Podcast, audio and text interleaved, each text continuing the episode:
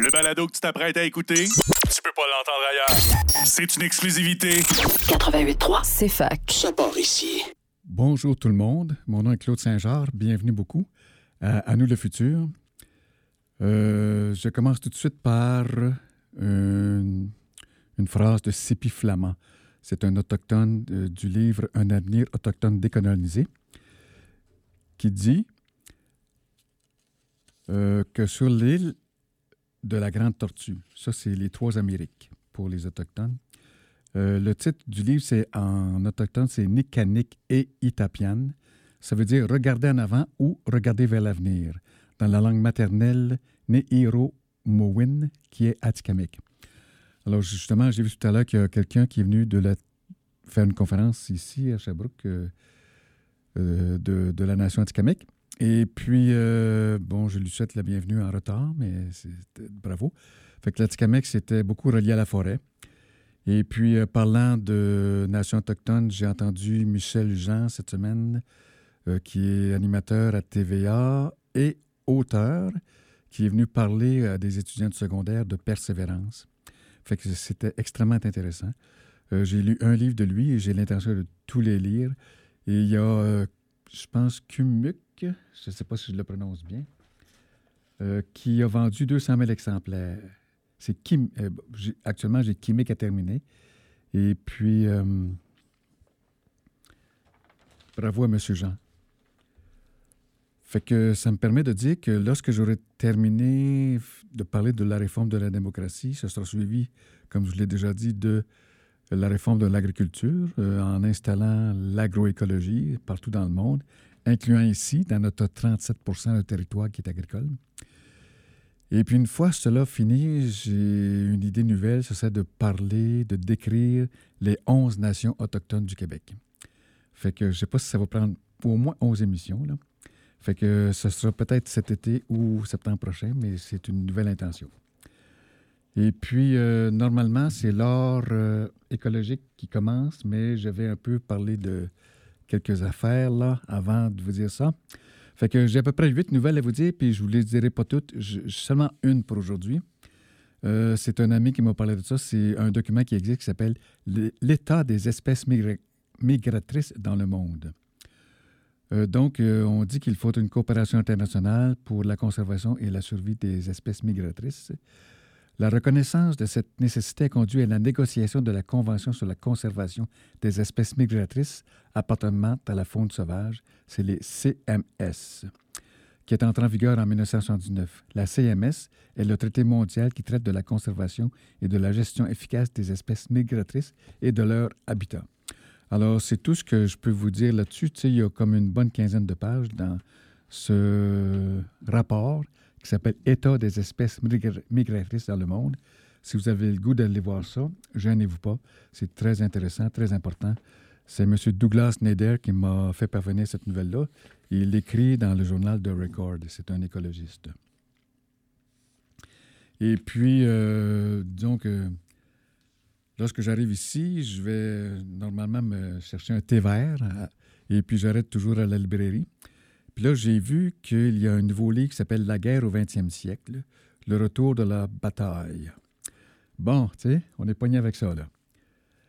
Euh, on est non seulement pogné euh, localement, avec les batailles dans les cours des écoles, mais aussi dans les conseils municipaux, dans le gouvernement québécois. Il y a une petite bonne nouvelle. Il y a comme une nouvelle entente entre les Inuits et le, et le gouvernement du Québec. C'est très bien. Et puis, il y a des nouvelles guerres, Ukraine, Gaza et tout ça. Fait que, tu je voudrais répéter ce que je, dis assez souvent à cette émission-là, ici, pardon. il y a assez de ressources pour tout le monde, pour que tout le monde vive très bien, surtout à cause de nos savoirs et de la technologie existante. Pas toute la technologie, mais euh, certaines technologies sélectionnées. Alors, euh, face à ça, moi, j'ai le goût de dire une démarche, ça pourrait être euh, Tu veux faire une guerre? Qu'est-ce que tu veux? Ah, tu veux ça? Ben, tu peux l'avoir. Si tout le monde pourrait tout avoir, tout ce qu'il voudrait, je pense qu'on n'aurait plus de guerre. Fait que c'est mon message de ce matin. Et puis, euh, je me suis déjà intéressé à la doctoresse Kousmine. Je pense que les générations présentes n'en la connaissent pas. Et puis, même, disons, moi, je la connais, mais elle a été oubliée. Mais ces découvertes, nous, nous nous en servons tous les jours sans mentionner que c'est grâce à elle. Alors, il s'agit de Catherine Kousmin. C'était une Russe qui a immigré en Suisse, puis qui a fait beaucoup de recherches euh, sur la guérison du cancer elle, par la nutrition. C'est une pionnière qui a réussi par la nutrition à guérir des cancers et d'autres maladies dégénératives, dont la sclérose en plaques. Et je me souviens que l'Association québécoise de la sclérose en plaques rejetait la doctoresse Kousmin. Je crois que c'est des conflits idéologiques euh, qui n'ont plus, qui ne devraient pas être là. Et puis, euh, j'ai un livre d'elle, moi, euh, la, sclérose en plaques est guérissable, avec une bonne vingtaine de cas qui ont été guéris. Et puis, j'ai prêté ce livre-là une dizaine de fois au moins. Là. Puis, euh, j'ai été chanceux, le livre m'est revenu. Alors, je me demandais si la méthode Kousmin pouvait guérir l'ataxie de Fred parce que dans ses livres, elle n'en parle pas. Et puis, j'ai posé la question à la Fondation Kousmin parce que depuis qu'elle a fait ses travaux en 1980, qu'elle les a publiés, il y a eu Internet. Puis là, elle a un site Internet. Elle est décédée, Mme Kousmine. Fait que j'ai demandé euh, est-ce que la maladie, la maladie ataxie de Friedreich pourrait être guérissable? Alors, j'ai eu une réponse c'est le docteur Monique Béja, B-E-J-A-T, qui m'a dit une prise en charge du terrain par l'alimentation, la micronutrition, l'hygiène de vie ne peut qu'être bénéfique. Il veut dire ça sans que peut-être qu'il connaisse des gens qui ont été guéris de l'ataxie de Friedreich. Fait que, si vous remarquez, il a parlé de micronutrition. Alors là, j'ai envoyé un autre message. Qu'est-ce que la micronutrition? J'ai eu une réponse presque le lendemain. Je vous la lis. Dans notre assiette, nous retrouvons des macronutriments fournisseurs d'énergie à l'organisme, qui sont les lipides, les glucides et les protéines. Des micronutriments présents en très petite quantité dans l'alimentation et pourtant indispensables, ce sont les vitamines, les minéraux, les oligoéléments, les acides gras essentiels, mais aussi les flavonoïdes, les acides aminés, etc. Je signale que les acides gras essentiels, c'est ça que le Dr. Kusmin a trouvé la première, euh, qui sont dans les huiles de première pression à froid non chauffées, comme l'huile de lin, l'huile de tournesol. Et puis, c'est avec ça qu'elle faisait la crème Bodwick, dont tout le monde a entendu parler. Fait ça continue. La micronutrition étudie l'impact de ces micronutriments sur la santé, évalue les déficits et recherche les moyens d'optimiser le statut micronutritionnel des individus. Pour un fonctionnement optimal, notre organisme a besoin de très nombreux micronutriments, ces molécules qu'il ne peut fabriquer ou en quantité trop insuffisante. La micronutrition a montré son intérêt au travers de nombreuses recherches scientifiques, telles dans les troubles fonctionnels qui représentent 80 des motifs de consultation, dans la régulation durable des grandes fonctions de l'organisme, dans l'accompagnement du traitement de certaines pathologies afin d'améliorer la qualité de vie. Et les trois grands objectifs de la micronutrition sont maintenir l'équilibre de l'écosystème intestinal, protéger les cellules de l'organisme des agressions et des effets du vieillissement avec les protecteurs cellulaires, puis limiter les déficits liés au mode de vie et au dysfonctionnement de l'organisme avec les compléments nutritionnels. Et puis, euh, on m'a donné une, page supplémentaire. Ce sont les piliers Kousmine aujourd'hui, euh, comme 40 ans après ses découvertes. Il y en a sept. Alors, le premier, c'est l'alimentation saine, suivi de l'écosystème intestinal, suivi de l'équilibre acido-basique. Je vous informe qu'on peut mesurer notre équilibre acido-basique en allant à la pharmacie, en mesurant le deuxième pipi de la journée. Ça peut nous dire euh, si on est à 7, on est correct. Plus ou moins, il faut faire des corrections. Et pour drainer les toxines lorsque c'est nécessaire, c'est le quatrième pilier, c'est la micronutrition. Puis l'équilibre émotionnel.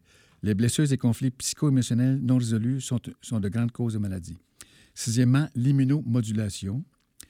Et septièmement, c'est la maîtrise de son environnement. J'aime bien ça parce que moi, je suis surtout dans la maîtrise de l'environnement, mais je m'intéresse beaucoup à l'alimentation puisque j'ai déjà été cuisinier d'aliments naturels. Puis, euh, j'avais appris ça d'un cuisinier japonais qui ont une tradition euh, assez naturelle, qui a été oubliée avec euh, le, modernisme, là, les, hamburgers. Et puis, entre parenthèses, hier, le hamburger chez Louis était bon. c'est du bon bœuf. J'en prends pas souvent, mais j'ai essayé ça. Et puis, bon, qu'est-ce que je voulais dire? Ah, ben, en tout cas, c'est intéressant. Puis, je vous ai déjà parlé de Michael Greger. C'est un nouveau médecin beaucoup plus jeune, qui lui aussi croit à la nutrition. Il a écrit des livres comme, par exemple, Comment ne pas mourir de 15 maladies chroniques. C'est super intéressant. Puis là, il vient d'écrire How Not to Age. Euh, c'est celui-là qui a 13 000 références, qui a pris trois ans pour écrire. Puis il écrit debout en marchant ou courant sur un tapis roulant. Super intéressant sur Michael Greger. Fait que là, euh, je continue à faire mon, introduction avant d'arriver à la chronique hors écologique. Euh, je vais parler de réforme de la démocratie tantôt. Puis, dans cette réforme de la démocratie, il y a un document qui s'appelle Constituer le Québec, les citoyens constituants à l'œuvre. C'est Roméo Bouchard qui a fait ça, c'est 63 pages. Euh, vous pouvez le trouver dans le blog Manger local sans pétrole. Et le thème 5, c'est les droits, les libertés, les valeurs. Bon, c'est ça. Fait que là, j'ai prononcé le mot valeur. Ça, ça me ramène à Abdeno Bidar. C'est un philosophe euh, français qui a des racines aussi musulmanes, puis qui avait des problèmes, euh, disons, de dualité, quand tu es français et musulman en même temps. Parce que lui, il est né en France d'une mère française qui a changé de religion. Alors, la philosophie lui a aidé à résoudre cette dualité-là. Puis là, son livre, c'est Quelles valeurs partager et transmettre aujourd'hui. J'ai regardé ça ce matin, là, que je, l'ai déjà lu. Fait qu'il y a à peu près 45 valeurs, euh, dont 13 dans le thème de la culture de la sensibilité et culture du jugement. C'est plutôt 15 que 13. Et finalement aussi, culture de la règle et du droit et culture de l'engagement. Vous avez euh, une quinzaine de valeurs aussi là-dedans. Et puis, il y en a une qui s'appelle prendre soin. Alors, j'ai regardé ça. Ça veut dire, disons, prendre soin de soi, dont euh, l'hygiène alimentaire, ce qui rejoint Mme Kousmine. Et puis, euh, une bonne hygiène de vie, là. Et également, mais prendre soin des autres, parce que finalement, en résumé, c'est prendre soin de soi-même, prendre soin des autres et prendre soin de la nature. C'est comme ça qu'on va réussir à sortir de nos multiples crises. Et puis, tout à l'heure, je parlais de Michel Jean, dont j'ai écouté la conférence. Et puis, j'ai écrit à la librairie Norak à Wendake. Fait que je leur ai demandé, pouvez-vous me dire s'il y a, euh, c'est-à-dire les écrivains et les auteurs des 11 nations du Québec? Bon, mais il m'a envoyé une belle réponse. Ça va, ça va m'aider à préparer mon émission. Mais les Malécites, non, les Nascapi, N-A-S-K-A-P-I-S, il n'a pas d'ouvrage pertinent écrit par un auteur autochtone. C'est le seul actuellement où il n'y a pas d'écrivains qui ont écrit là-dessus. Fait que, je sais, j'ai pas tant de temps que ça. Là. Il a déjà 11h16, puis j'ai perdu deux minutes, mais je vais quand même les revenir plus tard à ces deux minutes-là. Je vais finir 11h57, 58 au lieu de 11h55. C'est pas grave parce qu'il n'y a personne après moi. Fait que je voudrais quand même vous dire une nouvelle principale qui m'a assez assommé cette semaine assommé dans, dans, le sens négatif puis dans le sens positif parce qu'on sait quoi faire maintenant. Fait que le, titre dans l'article du Devoir, c'est La ruée minière au 21e siècle, deux points, le mensonge de la transition énergétique. La transition énergétique telle qu'elle est promue par les entreprises, les institutions et les gouvernements partout dans le monde repose sur l'extraction d'une quantité abyssale de métaux. C'est ce paradoxe que décortique la journaliste et philosophe Célia Isoar dans son essai intitulé La ruée minière au 21e siècle, qui paraît cette semaine au Québec aux éditions de la rue d'Orion. Euh, fait que beaucoup de gens ne savent pas qu'on extrait beaucoup de métaux, là.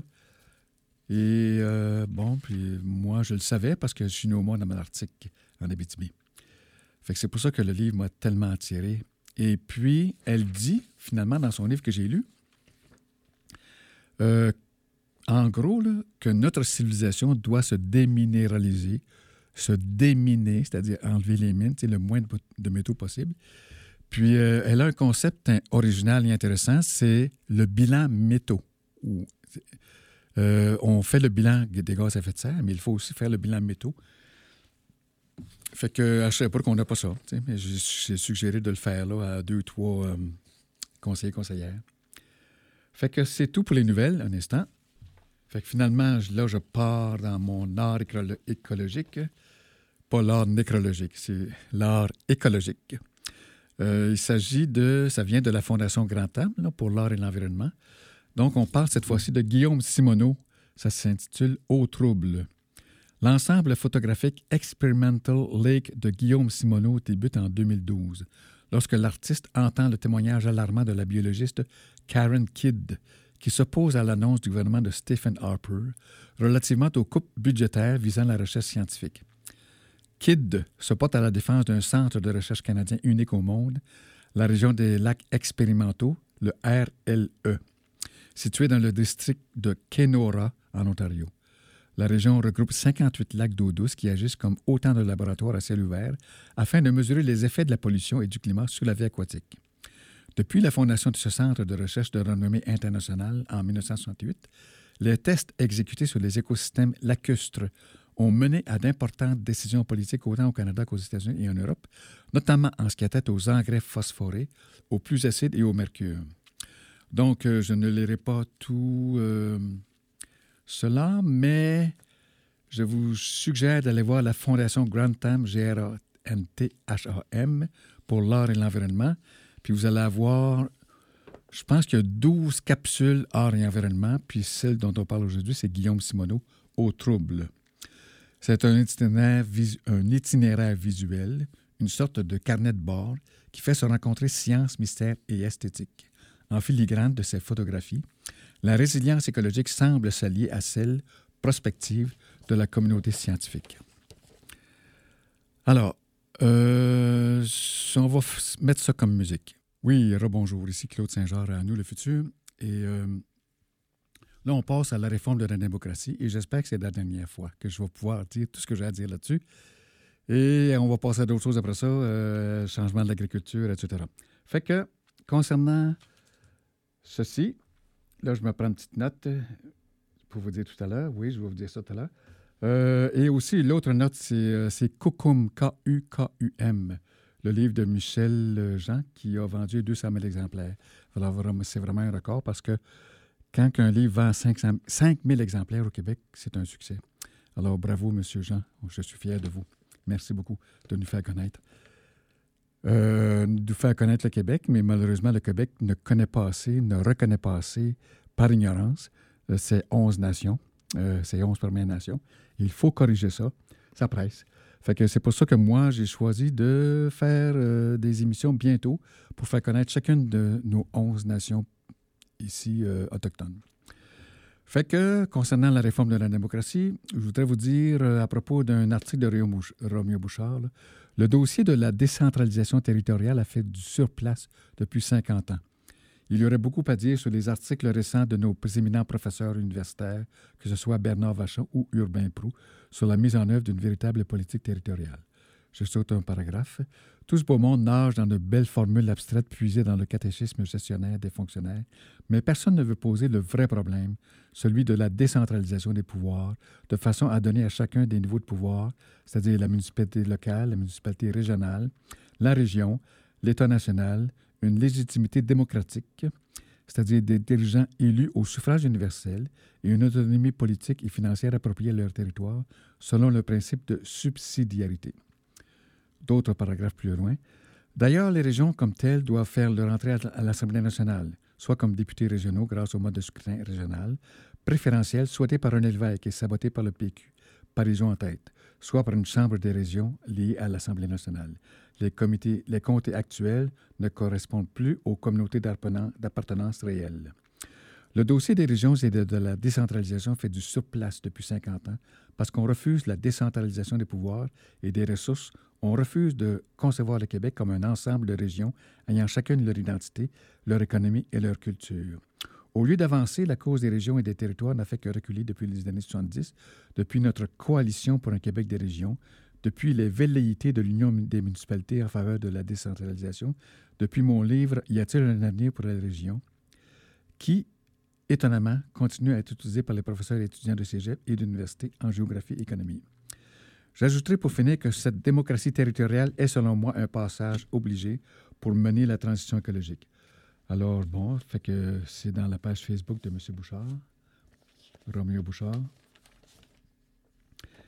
Et puis, dans une autre, euh, un autre article de Roméo Bouchard aussi, Là, il s'inspire de l'Action boréale, plus précisément de Henri Jacob et Richard Desjardins, qui ont écrit une lettre assez radicale qui s'intitule Charrette Out. Euh, allez voir ça dans euh, le, site Internet de l'Action boréale. Vous allez voir cette lettre-là. Alors, M. Bouchard dit, euh, en citant l'Action boréale, Benoît Charette, ce n'est pas le pire ministre de l'Environnement, c'est un des pires.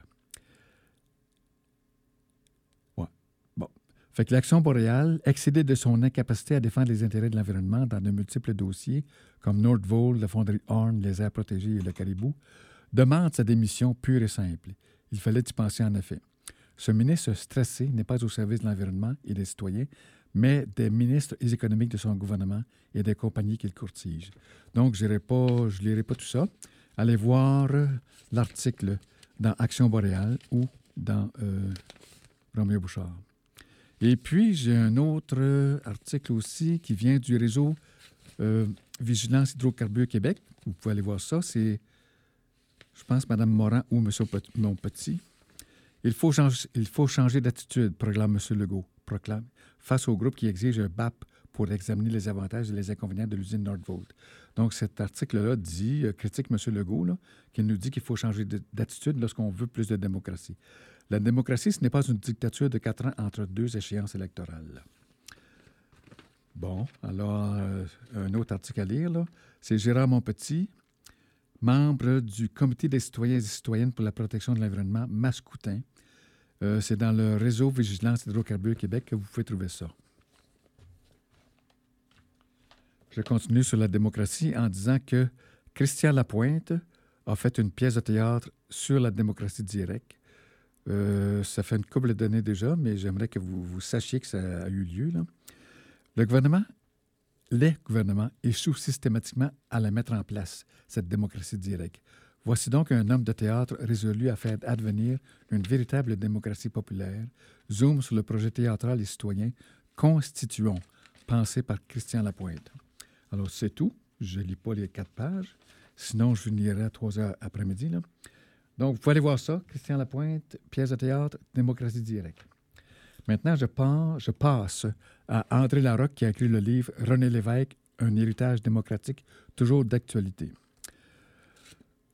Euh, à la page 128. Euh, Il dit que le vice congénital des institutions britanniques, notamment le parlementarisme et le mode de scrutin, est que le pouvoir n'est pas entre les mains du peuple, mais entre celles des partis politiques le Québec vit une forme minimaliste de, démocratie. Il vit en fait en partitocratie. Euh, le gouvernement actuel a été élu avec 38% des votes, dit-il. Et là, je passe à une autre page. Le mal le plus profond qui mine la démocratie québécoise et qui rend les citoyens souvent cyniques est l'usurpation du pouvoir citoyen par les partis politiques.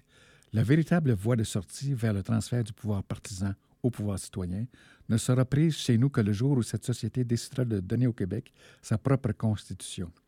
Si cette constitution émane d'une assemblée constituante citoyenne, donc libérée des partis, elle assoirait définitivement la souveraineté du peuple à sa base et redéfinira non seulement le mode de scrutin, mais l'ensemble de nos institutions politiques. Là serait le vrai moment de tenir un référendum, c'est-à-dire un référendum pour accepter la constitution écrite par le peuple. Parce que l'idée du peuple, c'est l'idée de la souveraineté populaire qui devrait précéder la souveraineté de l'État. Fait que là, M. Larocque vient de parler de non-partisanerie. Euh, il a cofondé le mouvement Démocratie et citoyenneté québécoise. Vous pouvez aller voir ça dans Internet, c'est disponible.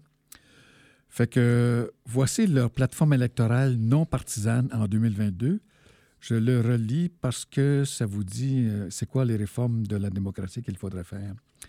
Donc, euh, j'incite aussi sur non partisan. Ce n'est pas un parti politique, c'est un mouvement neutre, c'est-à-dire qui voit quelles sont les réformes à faire et qui le suggère à tous les partis. Donc, plateforme électorale non partisane, pour réaliser le rêve de René Lévesque, nous proposons que le prochain gouvernement, c'est celui de la CAQ, et c'est loin d'être fait, ça, ça empire. En tout cas, premièrement, accélère la mise à jour de nos grands réseaux de solidarité sociale comme la santé, l'éducation, l'enfance, la famille, les aînés, le logement, l'emploi et l'énergie. Deuxièmement, donne la parole au peuple québécois lui-même en redéfinissant le rôle et le financement des partis politiques, en instaurant un scrutin proportionnel régional, en rendant accessible l'initiative et le référendum populaire, en procédant à une décentralisation politique et économique, en créant le Grand Conseil Québec, Première Nation. Là, je fais une petite parenthèse parce qu'ils disent euh, en, rendant accessible l'initiative et le référendum populaire. Bon. Tout à l'heure, je, vous ai parlé de la ruée des minières dans le monde. Euh, c'est incroyable la dévastation que ça produit. Et puis, euh, tu sais, j'ai tout ce qu'il faut pour vous en parler aujourd'hui, mais je crois que ça va déborder. Ça va être la semaine prochaine que je vais en parler comme il faut. Et puis, euh, un gros cependant, dans cette grosse mauvaise nouvelle fondamentale, il y a une très bonne nouvelle. C'est que le Salvador, en Amérique centrale, a décidé par référendum, après dix ans de mobilisation, aidé entre autres par le clergé là-bas, euh, a pris la décision d'interdire toute mine au Salvador. Alors là, il n'y a aucune mine qui a droit euh, de, de faire de l'extraction de métaux au Salvador. Et puis la principale raison, c'est que c'est l'eau, la qualité de l'eau. 90% de l'eau n'est pas potable au Salvador parce qu'il y a eu des mines qui ont, qui ont exploité ça. Puis un gros problème avec euh, les mines, c'est que ça prend beaucoup d'eau, puis ça pollue ce que ça prend. Fait que lorsque ça extrait, disons, deux tonnes de matériaux, de minéraux, euh, ça fait 4 tonnes de minéraux, euh, pardon, de déchets. Ça fait plus de déchets que ce que ça prend de la Terre. Alors, imaginez, il y a un projet de mine de lithium en Abitibi, tout près de l'eau Esquerre. Vous savez, les bouteilles Esquerre d'eau, de sauce que vous achetez au magasin. Là? Mais là, il y a une compagnie là, qui veut extraire du lithium tout proche de là, Ça va sûrement polluer ça. Fait que l'Action boréale est contre ça, puis j'espère que vous allez l'être avec, avec moi aussi. Il faut s'exprimer au gouvernement du Québec. Euh, donc, euh, aussi, il y a un livre André Larocque qui s'appelle Robert Burns, le ministre de la démocratie citoyenne. Je vous lis quelques extraits de la page 142 à 145. Euh, bon, fait que là, il dit que René Lévesque avait 10 réformes. Quatre sont devenues des lois, comme le financement des partis, loi des élections, commission indépendante de la carte, loi de la consultation populaire. Deux sont restés à l'état de projet de loi, mode de scrutin et initiative populaire. Enfin, quatre ont été laissés en plan, l'élection du premier ministre au suffrage universel, les élections à date fixe, la séparation des pouvoirs législatifs et exécutifs et la décentralisation des pouvoirs vers les régions. Il aurait fallu, dit André Larocque, donner un cadre général de ces réformes. C'est la Constitution pour le Québec. René Lévesque y était très favorable. Il l'avait exprimé explicitement dans son livre Option Québec. Robert Burns, l'homme de loi, y était favorable. Or, c'est quoi une constitution? C'est un document solennel qui, en démocratie, se fonde sur le pouvoir citoyen, définit un pouvoir exécutif responsable et aménage l'indépendance du pouvoir législatif, rend à l'Assemblée nationale véritablement représentative de la population et organise les pouvoirs publics sur l'ensemble du territoire. La Constitution est la loi fondamentale du pays. Elle émane du peuple et non pas des élus. Fait que, bon, je continue. Euh, il y a déjà eu une tentative hein, de faire une constitution. C'était avec Claude Belland, euh, l'ancien président des Caisses populaires. Il y a 1000 personnes qui ont travaillé là-dessus. Il y a eu 27 assemblées publiques dans 20 villes. Ils ont rencontré 2050 personnes. Ils ont entendu 735 interventions verbales au cours d'audiences publiques. Et puis, euh, cela a couché d'une constitution. On dit que 80% des citoyens sont favorables à introduire l'initiative populaire. 82% réclament une constitution pour le Québec. 47% veulent un régime exécutif présidentiel. 82% exigent des élections à date fixe. 90% souhaitent un mode de scrutin de type proportionnel. Là, je ne veux pas vous endormir. Il en reste neuf. C'est la page 44, 144 plutôt. Et la mauvaise nouvelle de ça, c'est que Bernard Landry, l'ancien chef du Parti québécois, a dit non à cette constitution d'origine québécoise. Et puis, euh, ça a été oublié, surtout à l'heure des élections de avril 2003, ça, a, continue d'être oublié. Euh, ça triste euh, Larocque, là.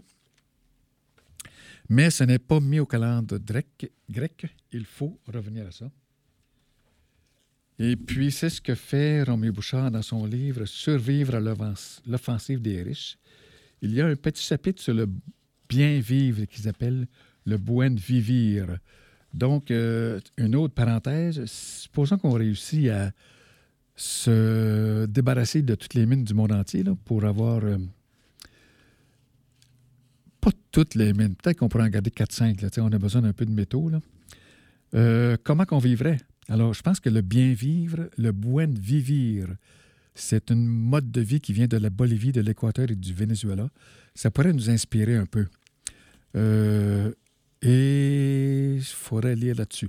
Fait que Bouchard parle de l'esquisse d'un plan pour la Constitution à la fin de ce livre-là, Survivre l'offensive des riches.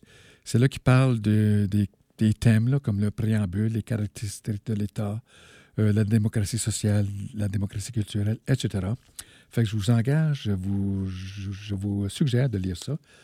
De Romain Bouchard, Survivre à l'offensive des riches, pour apprendre c'est quoi une constitution, pour apprendre comment l'écrire nous-mêmes dans des ateliers constituants, qui sont des manières de se euh, pratiquer à écrire une constitution. Et puis, il m'est venu une idée que j'ai perdu euh, si, on, se débat. Ah oui, c'est ça. Supposons qu'on euh, réussit à faire ce que l'autrice du livre La ruée des minières au 21e siècle dit, c'est-à-dire déminer, déminéraliser la civilisation on va se retrouver avec beaucoup moins de mines, beaucoup moins de métaux un peu partout, euh, beaucoup moins, évidemment, de déchets qui euh, polluent l'eau, qui rendent l'eau toxique, et l'air aussi. Donc, l'extractivisme et le changement climatique, ça va ensemble. Actuellement, c'est séparé, mais ça devrait être vu ensemble. Et puis, je me suis demandé, mais comment qu'on vivrait? Euh, j'ai des réponses, là, comme les écrits de Buckminster Fuller dont je vous ai parlé, c'est important de Michael Greger sur la nutrition, oui. Sur l'agroécologie, oui. Euh, écrire une constitution, oui. Et puis, mais je suis allé chercher un livre que je connaissais déjà, c'est 1491.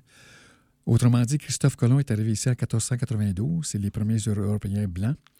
Et ici, euh, dans les trois Amériques, qui s'appelle l'île à la Tortue pour les Premières Nations, il y avait déjà des villes aussi grandes qu'en Europe. Et puis, euh, il y avait des millions de personnes, une, aussi grande population qu'en Europe aussi. Et les gens avaient une meilleure santé qu'en Europe, mais ils ont été décimés par les guerres, malheureusement. Peut-être qu'ils étaient idéalistes et trop respectueuses, mais aussi ils ont par quelques pandémies. Bien qu'ils étaient en bonne santé, peut-être qu'ils n'avaient pas euh, suffisamment d'immunité aux maladies euh, européennes.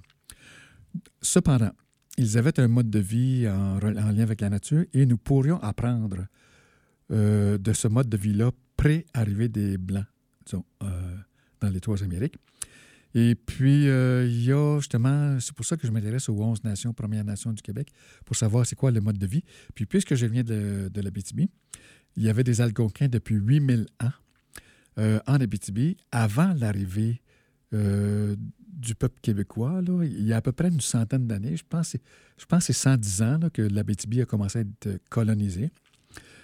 C'est-à-dire ouvrir des terres pour l'agriculture. Bon, c'est ça, les gens venaient euh, avec une bonne intention.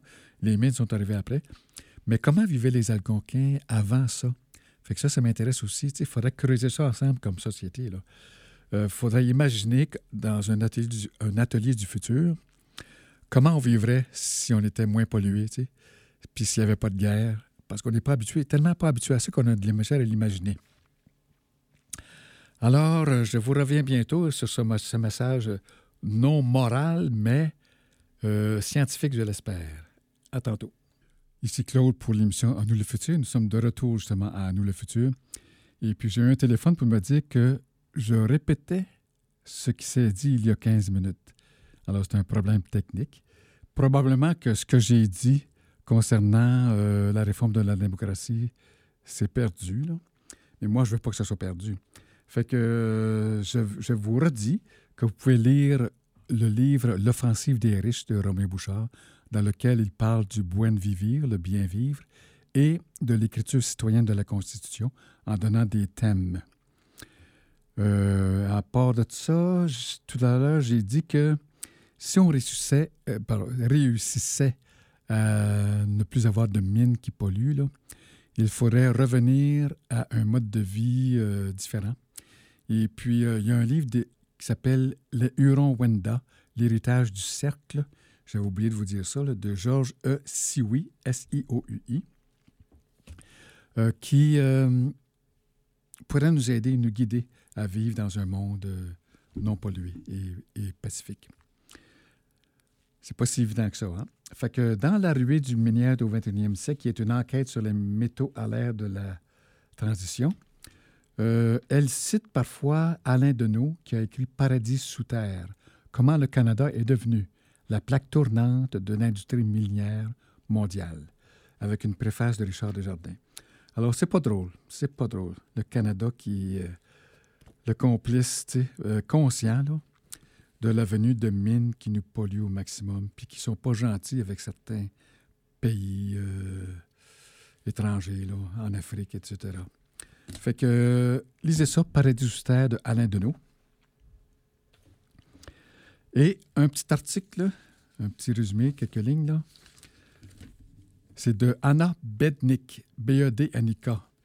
Ça s'appelle L'extractivisme, exploitation industrielle de la nature, deux points, logique, conséquence et résistance.